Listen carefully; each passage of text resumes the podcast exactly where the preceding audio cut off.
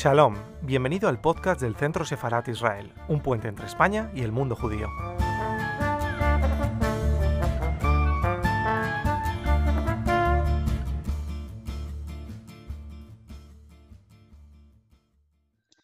Buenas tardes. Hoy tenemos con nosotros un tema que nos parece muy interesante y que inicia un ciclo que se llama Obras que hicieron historia, es el caso de esta obra, El Golem de Gustav Menrich. Em, lo hemos llamado el ocultista iluminado. Y para hablarnos del golem tenemos a un especialista, a Juan Pablo Bertaza, que es un doctorando en la Universidad de Pawlowski en, en Olomo y que además em, de especialista y de estar haciendo un trabajo comparativo en la literatura comparada entre la literatura argentina y la checa, eh, está ahora en Praga, ha recorrido los lugares de Gustav Meinrich, ha hecho incluso fotos del lago donde él estuvo, que luego nos las va a enseñar. Y para hablar con él eh, tenemos a Stanislav Skoda del Instituto Checo.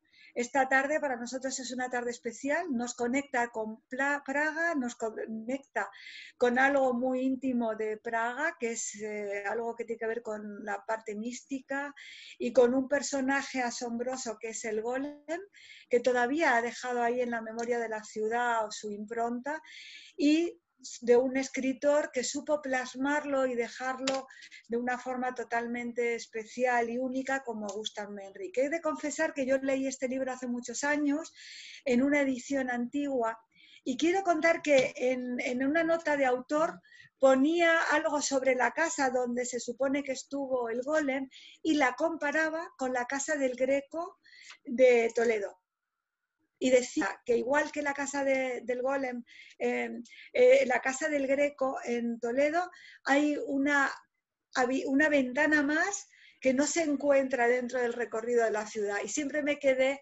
con mucha intriga acerca de eso. Nunca lo pude comprobar, pero sí que me parecía, hoy lo recordé y os lo quería contar para que al final, pues si podéis contarnos algo de esto también, pues podáis hablar de esa parte especial que vincula ambas ciudades. Eh, muchas gracias, de verdad, muchas gracias a los dos, muchas gracias por compartir esta tarde de julio y de verano con nosotros y os dejo ya para hablar de algo tan interesante como es el golem. Gracias, Esther. Eh, para mí también es un gran placer estar aquí virtualmente con todos vosotros hablando con Juan Pablo Vergasa eh, sobre el gran escritor austríaco, pero relacionado estrechamente con la ciudad de Praga y con la literatura checa, que era Gustav Meyrink. Es otro programa de, los muchos que ya hemos hecho juntos con Centro Sefarad, eh, exposiciones, charlas, eh, programas educativos, etc. Y esta vez nos toca hablar con Juan Pablo, que es un gran conocedor y promotor de la literatura checa, tanto judía como la, eh, no, judía de nuestro país. Entonces, ¿quién era Gustav Meyrink? Yo me recuerdo de que eh, hasta la caída del comunismo en el año 89, los libros de Meyrink casi no eran accesibles en nuestro país, no formaba parte de los libros de textos, no se hablaba mucho de él. No era prohibido estrictamente, pero no se publicaba en las editoriales estatales. Entonces, solo me podían leer los que tenían unas ediciones antiguas de la época de entregueras.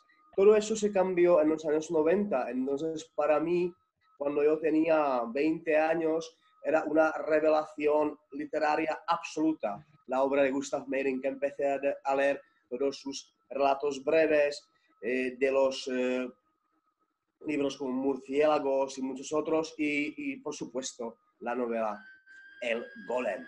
Gustav Meyrink era una, una persona muy compleja, muy excepcional en su época, era, era banco, era gran intelectual, espiritista, místico, eh, formaba parte de movimientos eh, rosacruces, eh, se dedicaba a teosofía, a movimientos masónicos, etc.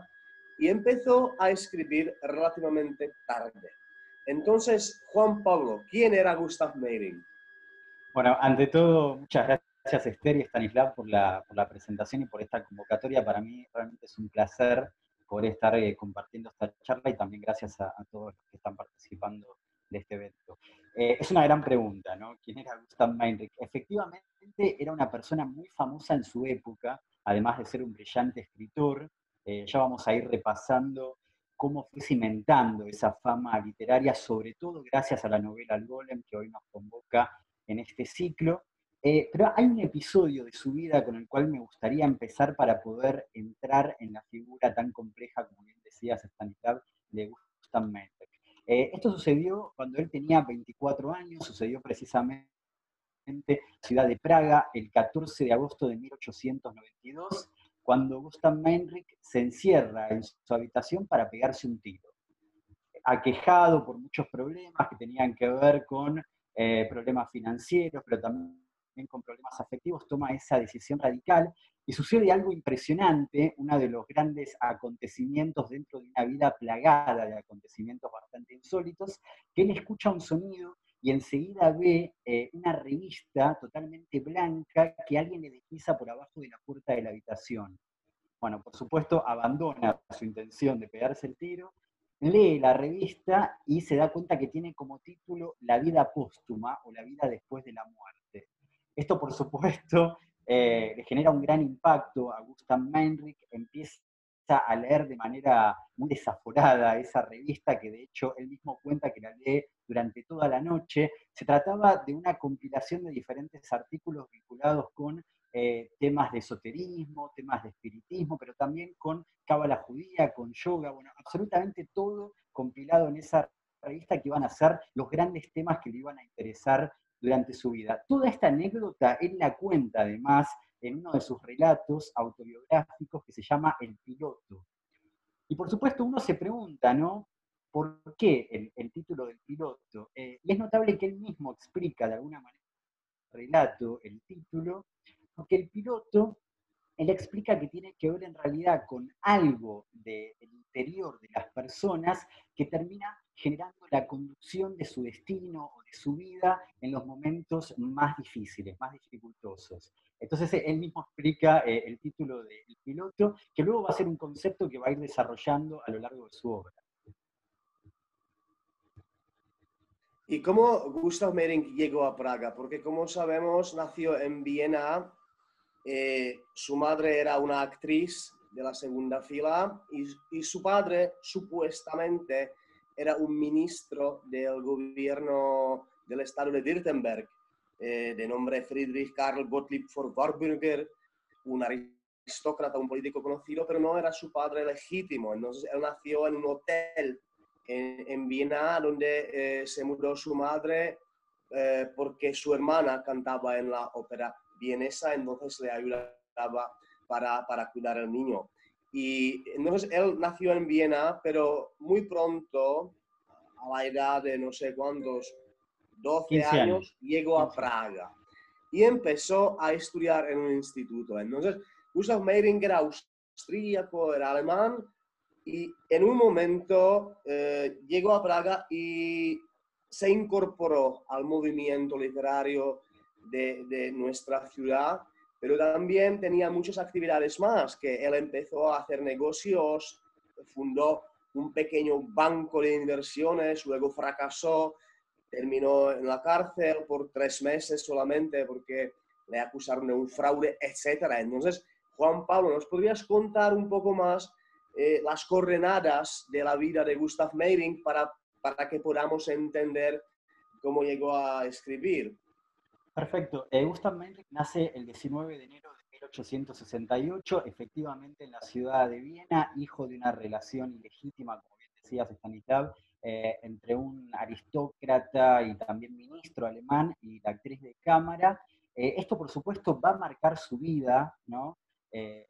De alguna manera generando cierta incomodidad, pero no impidiendo que pudiera relacionarse muy activamente a nivel social. Eso también hay que marcarlo, porque Gustav Merrick siempre fue muy activo a la hora de poder dar a conocer su obra, de dar a conocer sus emprendimientos. Entonces, en ese sentido no fue un gran inconveniente, pero sí eh, por, muchas, por muchos escritos y algunos documentos, sí uno puede tener la impresión de que era algo que eh, le generaba cierta incomodidad y sobre todo por la relación que tenía tanto con su padre, que era absolutamente nula, como con su madre, que tampoco era demasiado buena. Esto también hay que aclararlo. Y efectivamente, Mendrick, desde muy chico, especialmente en su infancia, fue siguiendo a su madre por las distintas ciudades eh, en las cuales ella iba trabajando iba actuando. Eh, y una de ellas fue, por supuesto, Praga, donde llegaron en el año 1883. Mendrick tenía 15 años, casualmente es el año de nacimiento de Kafka, nada menos. Em, y eso, desde el comienzo, Gustav Mendrick cuenta que fue una ciudad que lo fascinó. ¿no? Esto es muy importante porque digamos, termina de estudiar, termina sus estudios en Praga, pero luego vive hasta 1904, es decir, desde los 15 hasta los 36 años, una parte muy importante de su vida, pero además vive experiencias muy interesantes en la ciudad de Praga, empieza a vincularse con diferentes círculos intelectuales, pero también ocultistas, empieza a integrar diversas asociaciones secretas, eh, crea el banco, como bien decías, que ya vamos a detenernos en eso, pero quería hablar de que Praga no solamente impacta en su vida, sino también en su obra. Es, sin lugar a dudas, la ciudad que más marca eh, la literatura de Gustav Meinrich. Aparece, por supuesto, en el Golem muchísimo, ya vamos a detenernos en eso, pero también en otras de sus novelas, como por ejemplo La Noche de las Brujas, que es una novela muy interesante, tal vez la más kafkiana de Gustav Meinrich, que habla bueno, de este mm, evento que se sigue celebrando la última noche de abril, que tiene que ver con eh, quemar brujas para exorcizar eh, diversos temas personales y sociales, pero que él escenifica durante, esta, durante ese rito una especie de subversión que se genera contra el castillo. ¿no? Por, eso decía que es una novela muy kafkiana, porque aparece eh, esa oposición entre el castillo y el pueblo, muy marcada, durante toda la novela y además va recorriendo bueno, todo el complejo del castillo, la calle de los alquimistas, de una manera notable, tal como lo hace en el Golem. Pero también aparece en la novela El ángel de la ventana de Occidente, que es la última novela que él completó, luego dejó una inconclusa, que se llama La casa del alquimista. Para mí es una novela extraordinaria, donde habla bueno, de uno de los más famosos alquimistas que trabajó en Praga, Dee, y sigue un poco su recorrido por la ciudad, eh, es una novela mucho más compleja que eso, pero para resumirla voy a decir eso y la, obviamente recomiendo también su lectura. Pero quería detenerme en algunos ensayos que también escribe Gustav Meinrich sobre Praga, ensayos que salieron publicados en español bajo el título de La Casa de la Última Farola, que va a ser un nombre muy importante, este, ya vamos a ver por qué.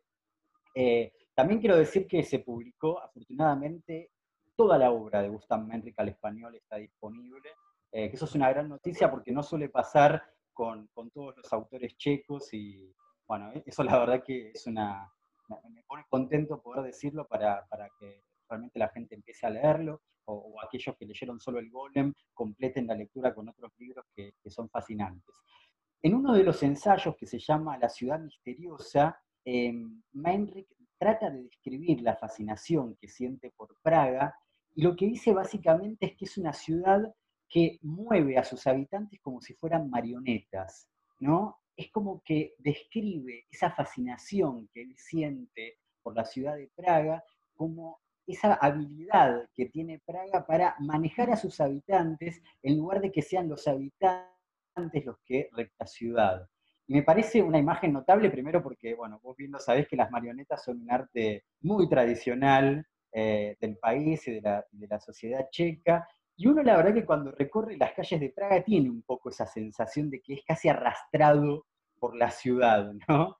Eh, por la belleza de la ciudad, por las diferentes calles, por esta idea casi laberíntica que tiene, que tiene Praga. Eh, en ese ensayo, él también habla de una, una, leyenda muy interesante, que es la leyenda de los hermanos asiáticos.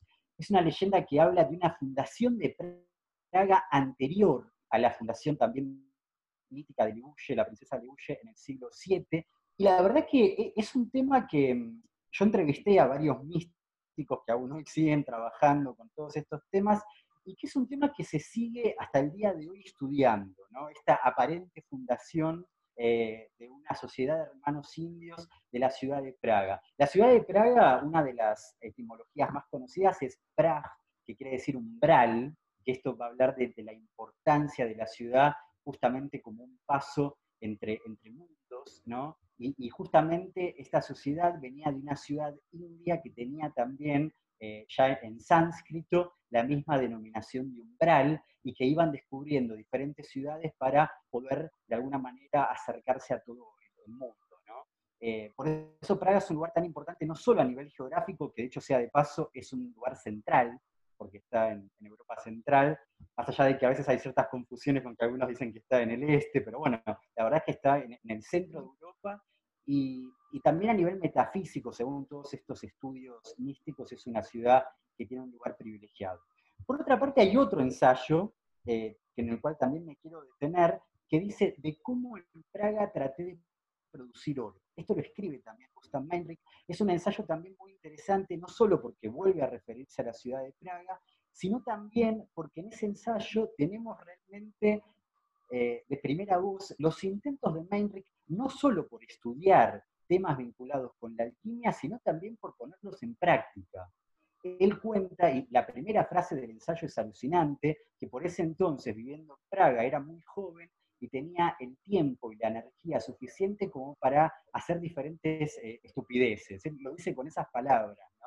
Em, y esto es muy interesante porque Meinrich, además, o a pesar de ser una persona tan estudiosa de todas estas eh, artes ocultas, también era, tenía un espíritu muy crítico con respecto a quienes la llevaban a cabo.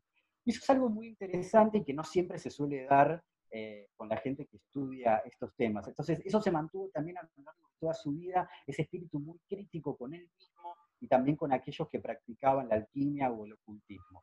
En este relato o ensayo habla de un compañero de escuela que le cuenta que su padre había conocido a un químico que era capaz de convertir el vidrio en rubí y cualquier metal en oro, que es por supuesto el arte de la alquimia. Em, y él se empieza a obsesionar con este personaje al que finalmente termina conociendo. Es un químico al que describe como una persona que mide dos metros y que está siempre inclinado hacia adelante, que es una descripción muy interesante porque ya vamos a ver que con esas mismas palabras describe al golem, Gustav Meinrich, como un ser gigante que vive inclinado hacia adelante. O sea, usa, uno podría pensar que usa esa misma descripción de este químico para hablar después del golem. Em, y cuenta que esta persona, este químico, cuando él le preguntaba cómo se hacía para producir oro con cualquier metal, él solo tenía una respuesta que decía de manera permanente, el oro es una porquería. El químico respondía esto, el oro es una porquería. Era todo lo que le decía, ¿no? Como que había que entender que el oro era una porquería. Finalmente pasan los días y descubren muerto a este químico, esto lo cuenta que en este relato, en un banco de plaza de Praga, congelado por el frío. Era una persona que, vagabundo, que pese a recibir dinero, solo gastaba el dinero en, comprar aguardiente porque, bueno, eh, era, muy alcohólico y le gustaba beber.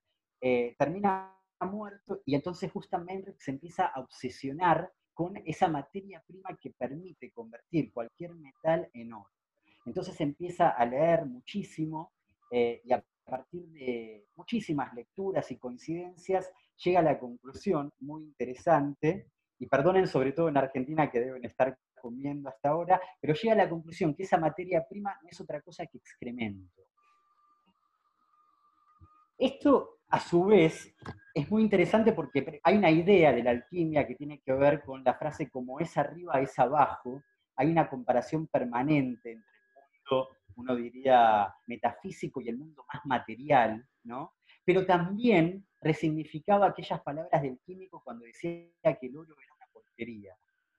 Y Gustav Mahler queda impresionado con este descubrimiento trata de generar diversos eh, experimentos para poder producir el oro, pero fracasa de manera sistemática y luego no lo intenta más. Todo esto lo cuenta eh, en este relato.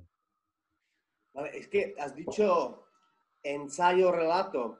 Eh, yo mismo yo diría que estos textos de los que has hablado, yo siempre los consideraba más relatos que ensayos sobre las hermandades asiáticas que dieron el nombre a la ciudad de Praga, según la palabra el umbral, etc. Yo siempre los consideraba más, Y también hay que añadir que en estos relatos hay mucho humor, un humor muy sofisticado y muy bien escondido, porque Meiring siempre habla de una manera muy seria de todas esas cosas, el misticismo, cábala, teosofía, y luego aparece un pequeño chiste que, eh, que siempre pone otra luz a, su escritura. Entonces, él está a la vez capaz de reírse de su mismo y de todas esas cosas que forman la base de su escritura. Entonces, mi pregunta es, ¿has notado también ese, ese fino eh, sentido del, del, humor de Gustav Meiring?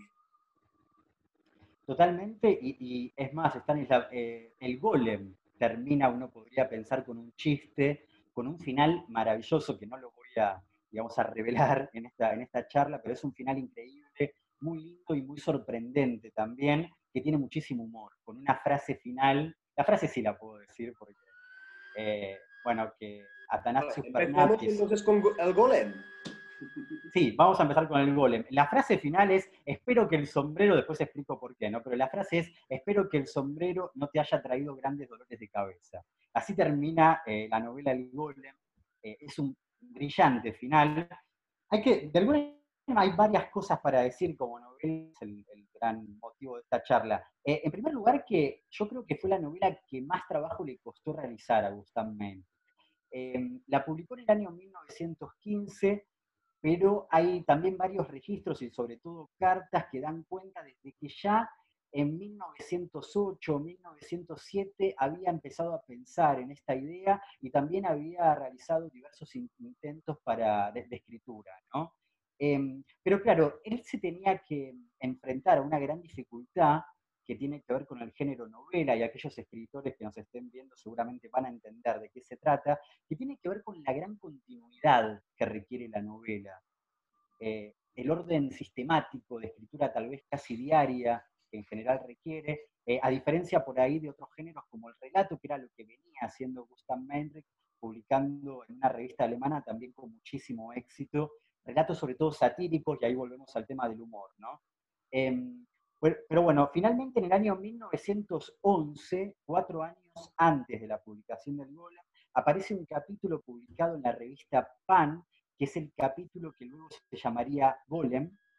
Em, y, y, en este capítulo, que a su vez adelanta que la novela se va a llamar La piedra de la profundidad, título que por supuesto lo cambió afortunadamente por el el Golem, em, también hay varios indicios de que Max Brod, el gran amigo de Kafka, lo habría ayudado con mm, ciertos conceptos de la Kabbalah judía. Entonces ahí también Gustav Meinrich recibió una, una, especie de asesoramiento. Después grandes maestros como, como Golem estarían también analizando un poco el significado de la Kabbalah judía en, el Golem. Eh, pero finalmente la novela sale por 1915 y fue un éxito absoluto un éxito rotundo, se agotaron eh, todos los ejemplares, hubo muchísimas eh, reediciones, em, bueno, hubo también una edición especial con ilustraciones de Steiner Pratt, que es un grandísimo artista también de la época, y mm, es interesante porque el Golem le dio muchísima fama a Gustav Meinrich, pero no mucho dinero.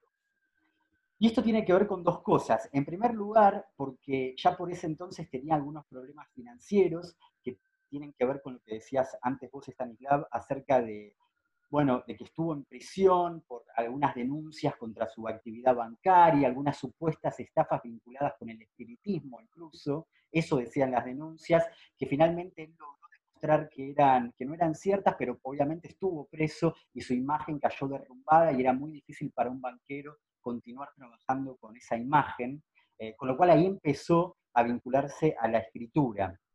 Em, pero de alguna manera eh, esos problemas financieros lo obligaron a arreglar con la editorial alemana eh, que le publicaría al Golem un contrato que no le convenía demasiado porque implicaba el pago de 10.000 marcos en un pago único sin darle el porcentaje de las ventas de eh, cada ejemplar de la novela. ¿no? Una carta que, que escribe Gustav Meinrich él es totalmente consciente y habla de que hizo un mal negocio, pero que necesitaba el dinero, y es más, dice que la única parte positiva de este contrato es que la editorial va a hacer todo lo posible para vender la mayor cantidad de ejemplares posibles, porque todo el dinero va a ir a la editorial y no a Meinrich. Esto fue exactamente así. Eh, y hay una explicación también, porque hay una persona llamada George Heinrich Meyer, que no tiene que ver con Meinrich, que era el otro apellido de Nación Meyer y después se cambió el nombre a Meinrich, pero en este caso no hay ningún parentesco, era como una especie de genio del, del marketing o de la campaña publicitaria de libros, y de hecho uno podría pensar que el Golem fue uno de los primeros libros en tener una verdadera campaña publicitaria, porque antes de que saliera el libro ya había muchísimos anuncios en diferentes periódicos que hablaban de lo que iba a ser la publicación del Golem. Es decir, que hubo como una campaña de marketing también atrás de la, grandísima escritura de Gustav Meinrich, que fue lo que redundó en que se convirtiera eh, en uno de los primeros bestsellers de la historia, como yo decía en la otra charla, por lo menos en el sentido moderno tal como lo entendemos hoy. ¿no? Sin lugar a dudas, el Golem fue eh, en su momento uno de los primeros bestsellers, como hoy sería tal vez, no sé, el Código da Vinci, eh, salvando las diferencias, ¿no? Pero que, están muy claras las diferencias, pero realmente en la época fue, fue, muy importante el libro. Después lo, que quería mencionar, Stanislav, es que hay diversos personajes que son tomados de la realidad del golem eh, o, de la época y que también le, dio mucho interés a la novela. ¿no? Eh, uno de los personajes es Babinski, que seguramente te suene, que es un personaje legendario pero que existió, fue un personaje real, eh, fue un ladrón de caminos, que de hecho tiene una canción infantil en su homenaje. Siempre me llamó la atención que sea una canción infantil, pero, pero es así. Em, y que esta persona se convirtió en una especie de Robin Hood eh, de, esta parte del mundo, ¿no? Eh, es como que le robaba a los ricos para entregarle a los pobres y terminó su vida trabajando como jardinero en un convento y teniendo una excelente conducta.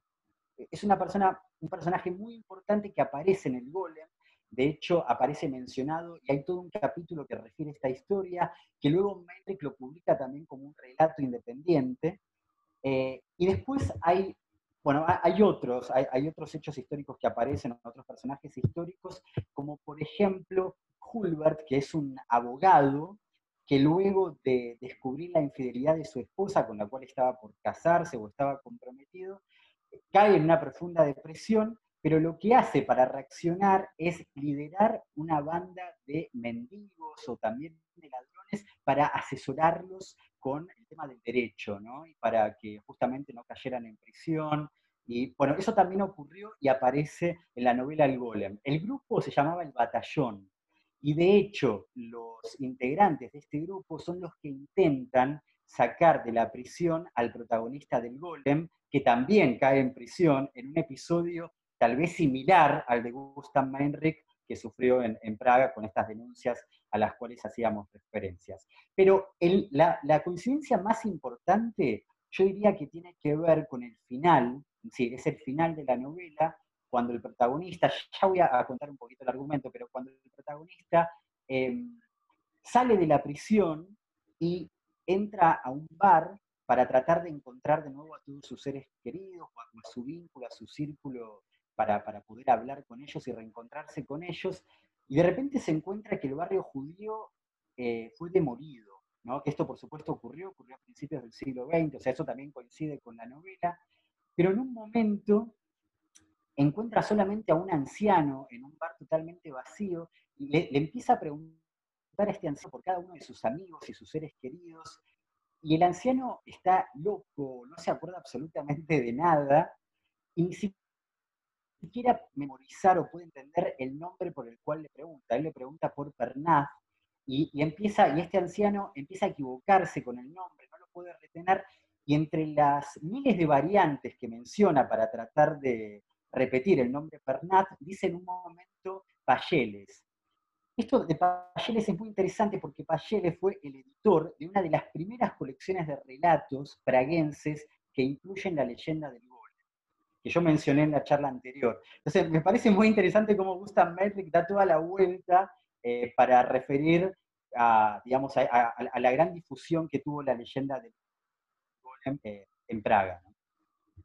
Gracias. Eh, el ambiente de la novela de El Golem también es muy importante y, y es verdadero, porque la última década del siglo XIX, el Ayuntamiento de Praga hizo unas remodelaciones del antiguo gueto judío que databa del siglo XI y tiraron muchos edificios y casas enteras que eran casitas pequeñas, construidas de una manera muy, muy tradicional, etc. Eh, entonces, toda esta historia del golem se desarrolla en este antiguo gueto, antiguo barrio judío de, Praga. Y, está relacionado también con, con. ¿Y cómo, cómo eh, adaptó Meiring la antigua leyenda de, de un ser artificial supuestamente inventado por un rabino, un antiguo sabio judío hace, hace seis o siete siglos. Eh, ¿Cómo inspiró en la obra de, Gustav Meiring? Bueno, eh, me encanta la pregunta porque justamente uno podría pensar que la leyenda apenas aparece mencionada, más allá del título, ¿no? Del título y de la presencia del golem. Pero la verdad es que si bien uno de los amigos del protagonista le habla de, esta leyenda, como bien decías, creada por un rabino, un ser mítico creado bajo las consignas de la Kabbalah judía con barro del Moldava, eh, la verdad es que el golem que aparece en la novela de Gustav Menrich no tiene nada que ver con la leyenda. Eh, es más, lo que se dice es que es, una, es un personaje que aparece cada 33 años. Esto lo estoy averiguando y, ya estoy creo en condiciones de, confirmar que es una invención puramente de Gustav Meinrich, esto de los 33 años que tarda en reaparecer el golem en el barrio judío, que no aparece en ninguna otra variante de la leyenda, que como vimos la otra vez tiene un recorrido también, bueno, muy amplio, ¿no? Extenso. Em, y por otra parte, esto es lo más importante, el golem en realidad, más que una criatura fantástica o de otro en realidad, lo que significa en la novela de Gustav Meyrink es una especie de doble del protagonista, ¿no? O, de cualquier persona que se encuentra ante la figura del golem. Eh, por supuesto, la figura del doble es una figura muy emblemática de la literatura de esa época, la literatura alemana, la literatura expresionista. Aparecen muchísimos eh, cuentos, eh, relatos, novelas, y, por supuesto aparece también en esta novela de Gustav Meyrink. Cuento solamente de manera muy breve el argumento como para seguir el, hilo de, la trama. La novela comienza cuando el narrador, de quien no conocemos el nombre, lee la biografía de Buda. Otra vez el tema del conocimiento oriental, de las leyendas orientales, de la religión oriental, muy presente en la obra de Gustav Meyrink.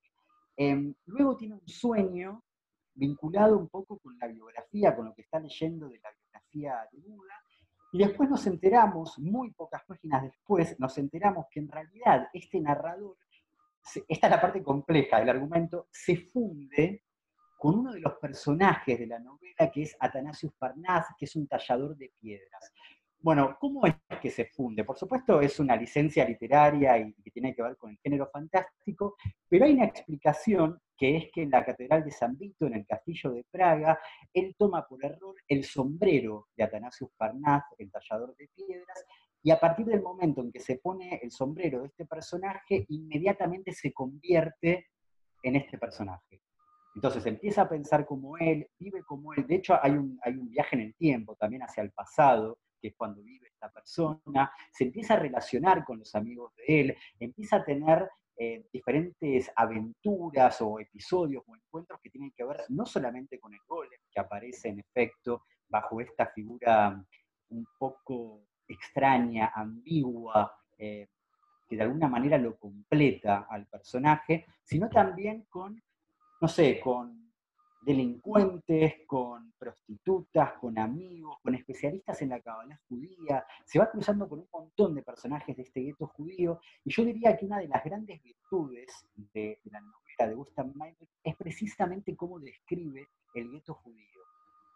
Porque no hay, como uno podría pensar, tal vez una romantización o una estetización del gueto, sino todo lo contrario, lo que hace es exacerbar la miseria, la pobreza, los problemas, eh, la, cantidad de gente que vivía sin nada en esos lugares, a través de descripciones que son brillantes, donde se ponen en juego, por ejemplo, pasadizos, pasillos secretos, puertas ocultas que conducen a habitaciones de manera muy misteriosa.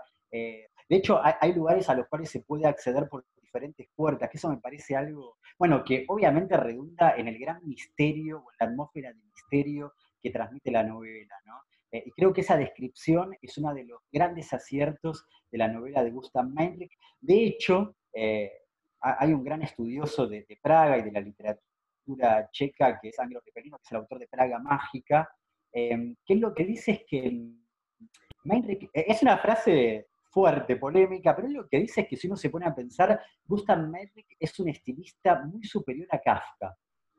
¿no? Él, dice esa frase porque lo que explica es que Kafka, obviamente tiene muchas virtudes, no, se trata de, negarlo a Kafka, pero no, no, es tanto el estilo lo que tiene, sino una fuerza narrativa que no tiene que ver con la estilística. En cambio, Gustav Meinrich demuestra un estilo en la prosa, eh, sobre todo a partir de estas descripciones del gueto judío.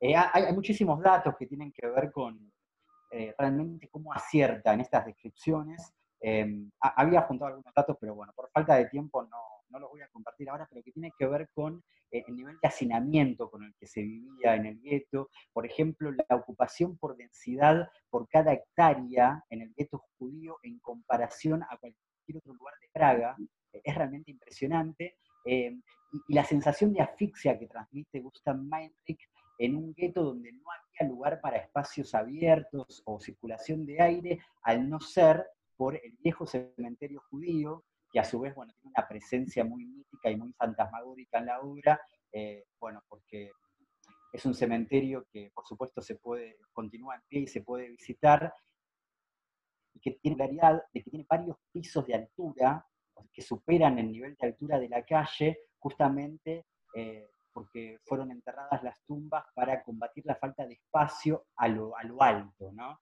Entonces eso se transmite de manera, se, describe de manera genial eh, en la novela del golem.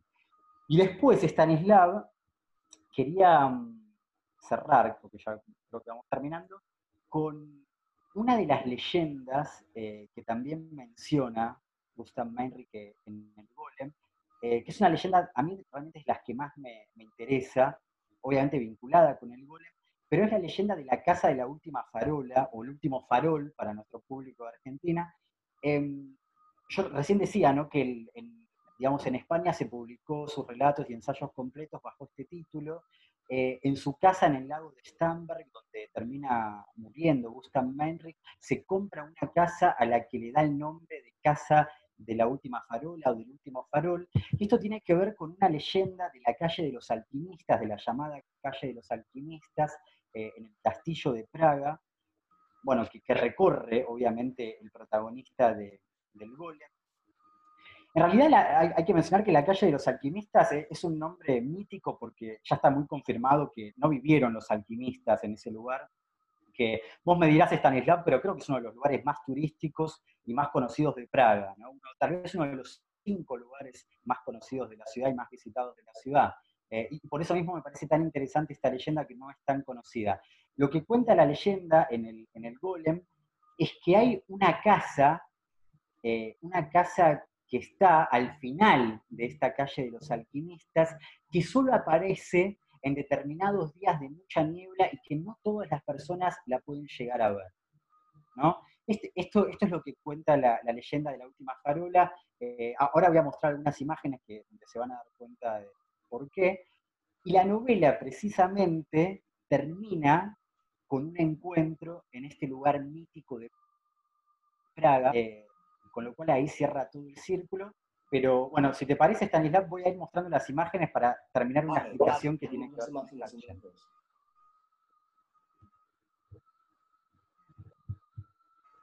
A ver, voy a compartir.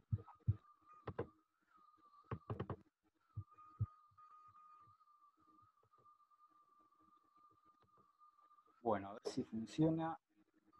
Bien, perfecto. Bueno, primero voy a repasar algunas cosas muy breves que fui diciendo. Em, las primeras publicaciones de, cuentos, sobre todo el género cuento de Gustav Meinrich, tienen lugar en esta revista alemana que se llama Simplicissimus, una revista de título muy curioso, que tiene que ver con una novela de la literatura alemana.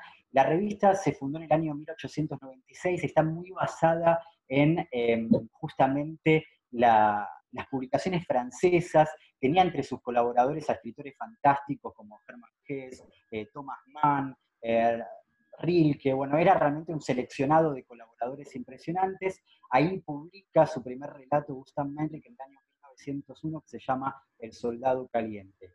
Era una revista sobre todo satírica, retomo lo que decía Stanislav con respecto al humor, donde Menrich se burlaba, al igual que la revista, de eh, imperialismo de Prusia, del ejército, de las ideas nacionalistas, de la religión, etc. Algunas ediciones de Menrich en español, como decía, se publicó, yo tengo entendido que se publicó toda su obra en español, se tradujo, lo cual es una gran noticia, están las novelas, eh, están también sus relatos. Una pequeña mención a El Cardenal Napelius, que es una, una colección creada por Jorge Luis Borges. Eh, Jorge Luis Borges cuenta que empezó a estudiar alemán fascinado justamente por el Golem, por el libro El Golem, que se lo regala una baronesa de Praga, hace la traducción de este relato y él cuenta que le escribe una carta a Gustav Meinrich, quien le termina agradeciendo la traducción, ¿no? parece también muy interesante el libro de, Borges y Meinrich, que de hecho fue una de las eh, causas por las cuales Gustav Meinrich siguió de alguna manera siendo popular eh, en el siglo XX. Algunas ilustraciones de Steiner Prague que salieron en, la, edición de Golem, que, son conocidas todavía en algunas de las últimas ediciones, un trabajo realmente impresionante. Son muy hermosas porque transmite justamente esto que hablábamos de la atmósfera de misterio y la asfixia del gueto judío. Bueno, la praga del golem tiene que ver, esto es lo que decía del, viejo cementerio judío, con, las pilas de tumbas que se van acumulando a lo alto. La foto de la derecha eh, eh, muestra el momento en que se empieza a demoler el gueto judío, como bien, como bien decías, a principios del siglo XX. Y después, esta parte me interesa mucho, que es Menrich en Starnberg, la ciudad donde, donde termina muriendo, termina viviendo los últimos, los últimos años de su vida. Eh, esta es la casa que decía que bautizó con el nombre de la casa de la última farola en homenaje a aquella casa fantasma de la calle de los alquimistas. En el medio está la tumba. Estas son fotos que saqué yo, obviamente las, dos de la, medio y la de la derecha. Eh, fui la semana pasada a visitar esta ciudad alemana que queda a 35 minutos eh, en tren de, de Múnich. Em, es realmente una ciudad muy linda muy chiquita que tiene un lago espectacular, que ahí lo pueden ver en la foto. Y, lo que quería contar es que la tumba de Meinrich está absolutamente oculta. O sea, de hecho, eh, me costó muchísimo esfuerzo encontrarla. Y es más, ah, quiero contar una anécdota que me parece fascinante y que creo habla también de Gustav Meinrich. Entro eh, en el momento, ¿no? porque no podía encontrar la tumba del cementerio, entonces por el celular entro en la página de internet del cementerio tratando de buscar algún dato sobre la localización de la tumba. Y lo que veo es una frase extraordinaria del mismo cementerio explicando que como no es un cementerio muy grande, no tiene una numeración de las tumbas. Pero confirma que, entre, otros, entre otras grandes personalidades, ahí está enterrado Gustav Meinrich, pero no dice dónde, y dice que en todo caso el visitante puede llegar a descubrirlo en un paseo. O sea, me encantó ese concepto de que el visitante tiene que descubrirlo en un paseo y que en ningún momento aclaran dónde está. Bueno, finalmente eh, descubrí dónde está la, tumba, que tiene esta inscripción vivo, que tiene que ver con uno de los relatos. Eh, vivo quiere decir en latín justamente vivo. Em, está en uno de los relatos. Y después en la derecha la, foto actual del lago de Starnberg. La casa lamentablemente no existe más. Me hubiera gustado muchísimo verla hoy. Bueno, y por último, quería cerrar con esto, justamente, la leyenda de la casa de la última farola. Este sería el lugar, eh, porque se describe una, especie de paredón donde estaría esta casa que solo aparece en determinados días con mucha niebla y que no todo el mundo la puede ver, eh, y que justamente en este lugar la, aquella orden asiática habría enterrado eh, un tesoro, ¿no? eso también es parte de la leyenda, aquella orden asiática fundadora de la ciudad de Praga habría enterrado un tesoro eh, en este lugar fantasma. Eh, me encanta además esta foto porque se ve la luz del farol y por eso se llama la, casa de la última farola. Pero en la foto de la derecha, esto les quería mostrar, la foto chiquita, si se fijan, hay una puerta que es la, última puerta que se ve, es una puerta chiquita, que es la última puerta de la calle de los alquimistas. Em, bueno, supongo que es un lugar que muchos de, los que nos están viendo y escuchando lo conocen, ¿no? La calle de los alquimistas. Pero lo interesante, y esto no lo digo yo, sino que lo estudiaron varios eh, investigadores ¿no? sobre, sobre la Praga oculta o la Praga mística, lo interesante de esa última puerta, hablando del juego que hace Gustav Meyrink entre la leyenda y la realidad, es que esa puerta era en realidad un baño. De hecho, sigue siendo un baño, pero está cerrado ese baño. Eh, y ese baño era el único lugar, el, único baño que tenía la calle de los alquimistas, con lo cual imagínense eh, lo que era, ¿no? el, caos absoluto y la suciedad de ese lugar. Como cuenta la leyenda, eh, esta casa o este paredón da al foso de los ciervos, que es este lugar donde en la época se criaban ciervos y por eso tiene ese nombre, que es como un gran abismo eh, que Rodolfo II no permitía que la gente que vivía en esta calle pasara a, ese foso de los ciervos, pero desde el baño tiraban los excrementos al foso de los ciervos. Entonces, ¿a, qué voy con esto? Que justamente esta idea de letrina, la, letrina que había eh, en el baño, tiene que ver también con este umbral o este pasaje de este mundo a otro mundo. ¿Por qué? Porque como vimos en el ensayo eh, que escribió Menrick sobre la alquimia, el oro también se crea con excremento. Entonces, no es un dato menor que esta última puerta, que se puede ver, que por supuesto existe, haya sido un baño y siga siendo un baño en la calle de los alquimistas, ¿no? O sea, y con esto cierro, obviamente lo que decías vos, Stanislav, con el humor, siempre presente en la obra de Gustav Mahler. Todo está interconectado. Exacto. Bueno, volvemos del tema de los excrementos de los ciervos a, la novela El Golem, por favor. Eh, ¿Por qué, desde tu, punto de vista, debería ser eh, considerada esta novela una obra maestra emblemática de la literatura mundial? Em, em, ¿Me preguntas por qué? ¿Por qué debería ser Desde tu punto de vista, ¿por qué tú piensas que esta obra concretamente debería ser considerada como una obra emblemática de la literatura mundial? Primero me parece porque es una novela, como decía Borges, eh, justamente que es una novela única. No existe nada parecido al Golem, ¿no? hay nada igual, no hay nada que lo pueda imitar. En todo caso, uno pensaría que la novela más parecida al Golem es El rostro verde, que es otra de la, segunda novela de Gustav Mendrick, donde retoma el estudio de la cábala judía y donde hay una serie de apariciones y de alucinaciones que eh, de alguna manera comparten esta atmósfera.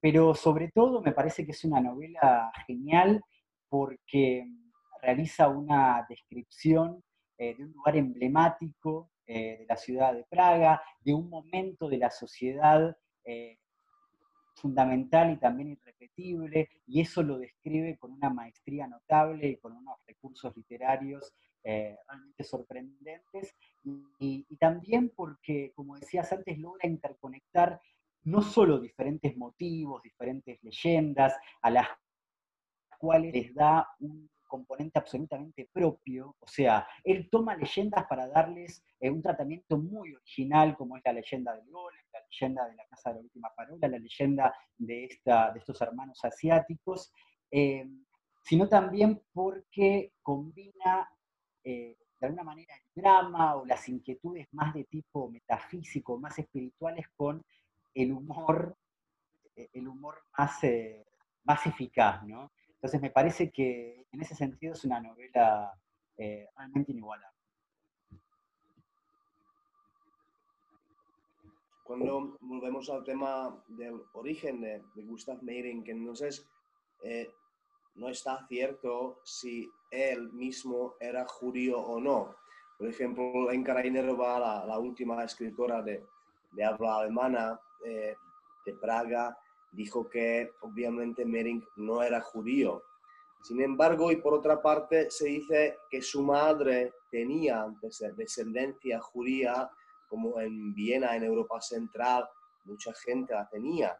Entonces, ¿qué, tú, qué tú, piensas? Eh, Mira, la verdad es que lo más probable, o sea, es verdad que la, biografía de Gustav Meinrich está cubierta de, varios enigmas y de varios misterios.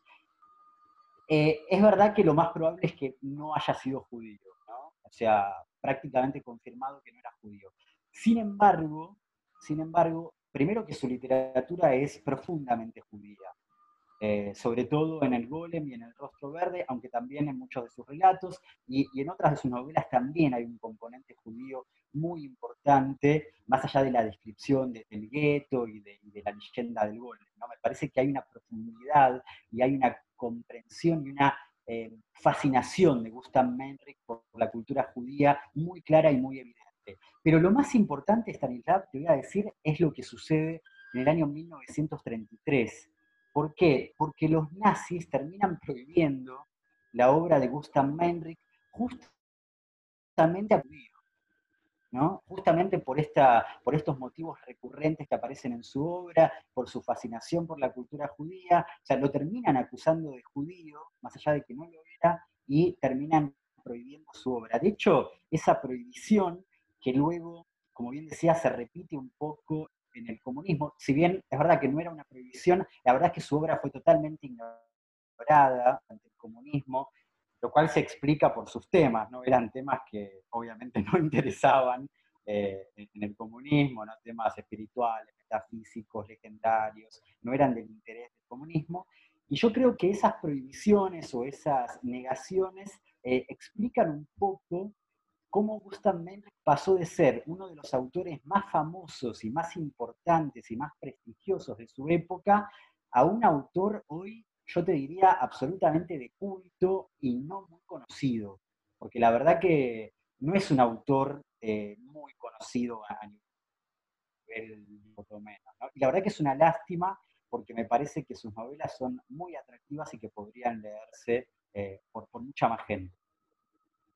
No, es que yo pienso que en los años 90 del siglo pasado eh, la gente volvió a interesarse mucho por la obra de, de Gustav Meyrink y no solo por la obra de él, sino de otros escritores eh, germano-hablantes de, Praga como Paul Lepin, que es también un gran escritor, o Leo Perutz, Franz Werfel, Max Brod y Kafka es, es un caso muy excepcional entre ellos. Pero hubo una época cuando eh, los lectores checos han vuelto a interesarse por su escritura y casi todos sus libros han sido traducidos desde alemán y publicados en, en checo en los años 90. Y pienso que ahora la gente sigue con, con su interés eh, por la obra de Gustav Meyrink, aunque no aparecen nuevas ediciones. Pero eh, las, las de los años 90 todavía están accesibles y pienso que, que la gente se interesa más por, por su escritura. Entonces, Gustav Meyrink volvió de manera, eh, de manera simbólica a la literatura praguense, a la literatura checa.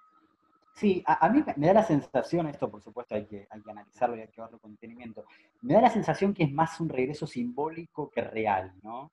Eh, es una sensación que tengo, sobre todo porque en todo caso su libro más conocido uno podría pensar que tal vez el único libro conocido es el Golem. Precisamente yo, hay demasiados lectores de sus otros libros o de sus otras novelas, como El Ángel de la Ventana de Occidente, como Los Relatos de Murciélagos. Creería que no tanto, creería que no tanto. Ojalá que sí, y en el caso de que no, ojalá que empiece a, modificarse eso, ¿no? Pero me da esa impresión que es uno de esos autores conocidos solo por un libro, cuando su obra realmente va eh, o sea, tiene muchas otras novelas también o relatos muy, muy interesantes más allá del golem, que de todas maneras es una obra maestra y, es una obra genial.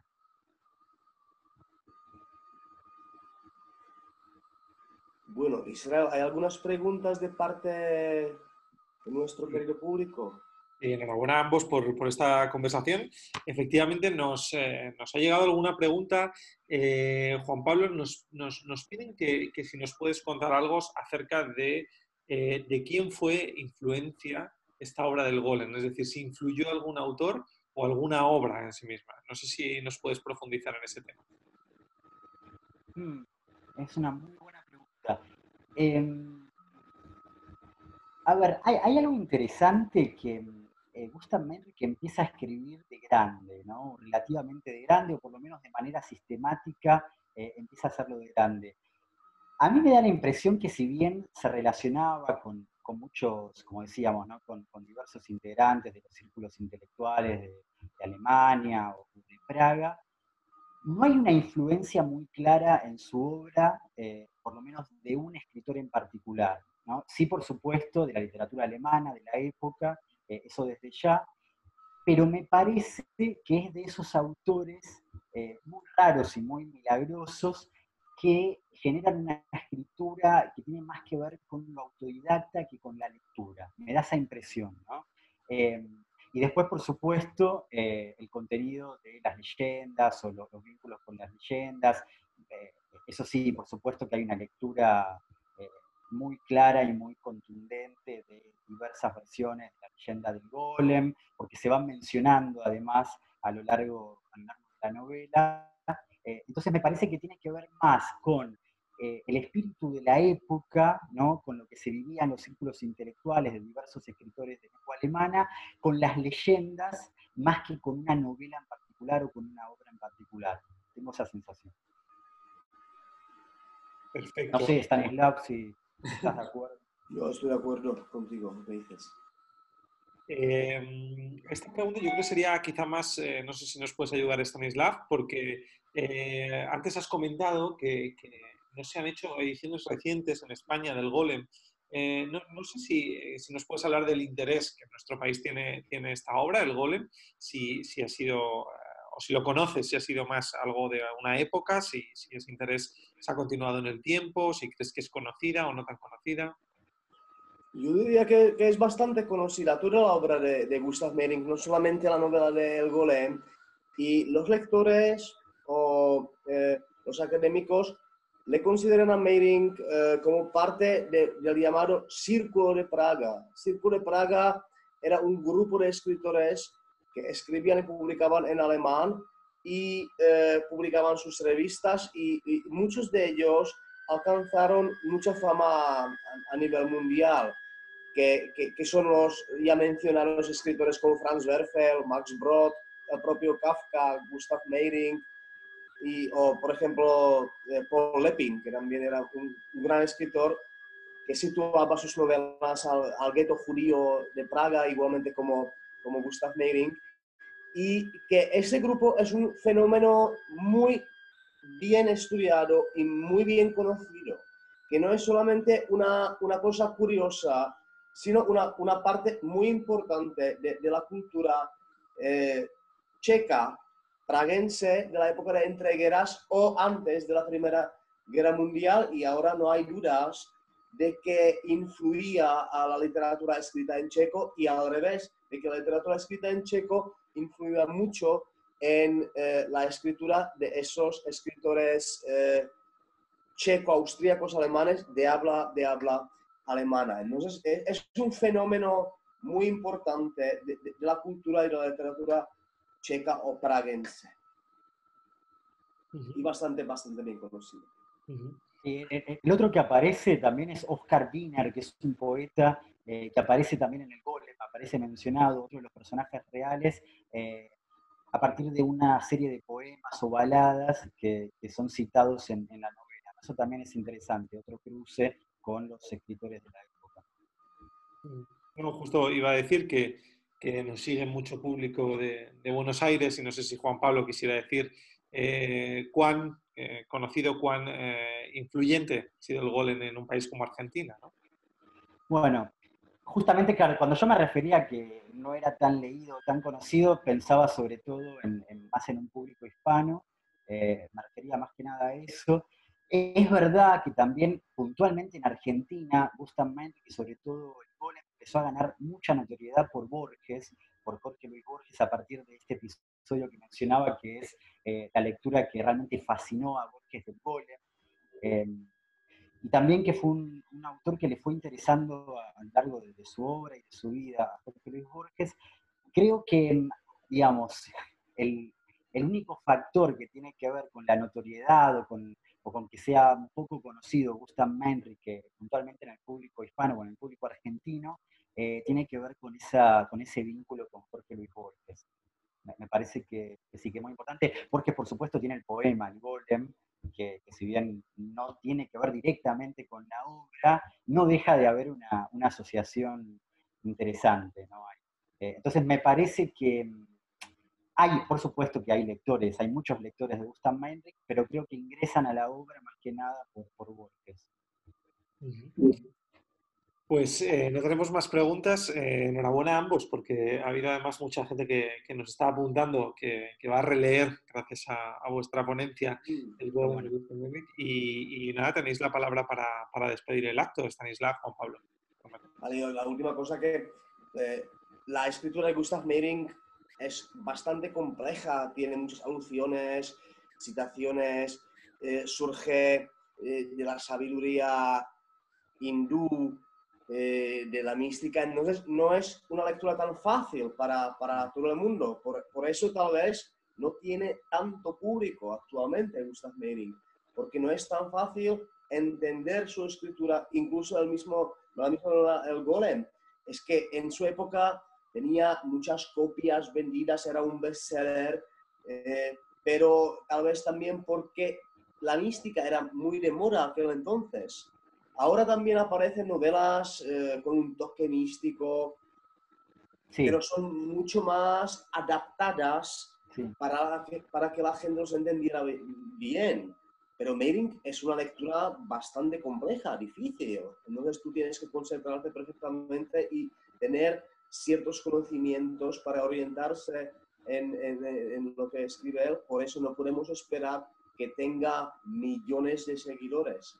Eh, es como todos los escritores eh, tan, tan complejos como James Joyce, el propio Kafka, etcétera, que no, no son para, para, todo el mundo, son para la gente que, que, quiere concentrarse en la lectura y quiere conocer la estructura del texto, eh, el ritmo y, buscar esas cosas muy especiales que nos lleva la literatura. Yo agradezco muchísimo Juan Pablo por su charla vosotros del Centro Sefarat y, tengo muchas ganas de organizar otro evento con vosotros en vivo, por ejemplo, en Madrid. Muchísimas gracias, un verdadero placer y muchas gracias eh, por, por, la invitación. Hasta luego, muchas gracias a todos por haber asistido, por haber estado con nosotros.